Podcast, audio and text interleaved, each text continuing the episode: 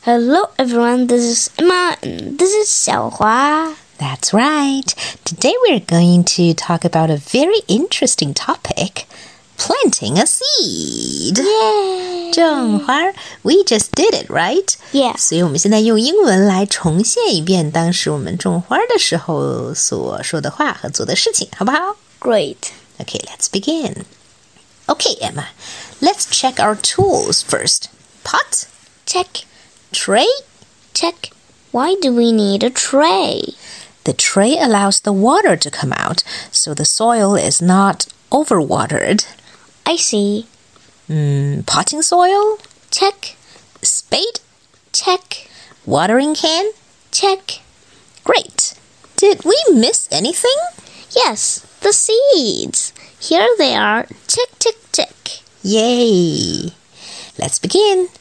Now put the soil in the pot first. Okay. There you are. Now let's water the soil. Remember, keep it moist but not too watery. Like this? Yeah, that's just enough. Now, time to drop the seeds. My science teacher told us to dig some holes with our fingers first. All right, teacher knows best. Done. Now I should put a very thin layer of dirt on the seeds. Great.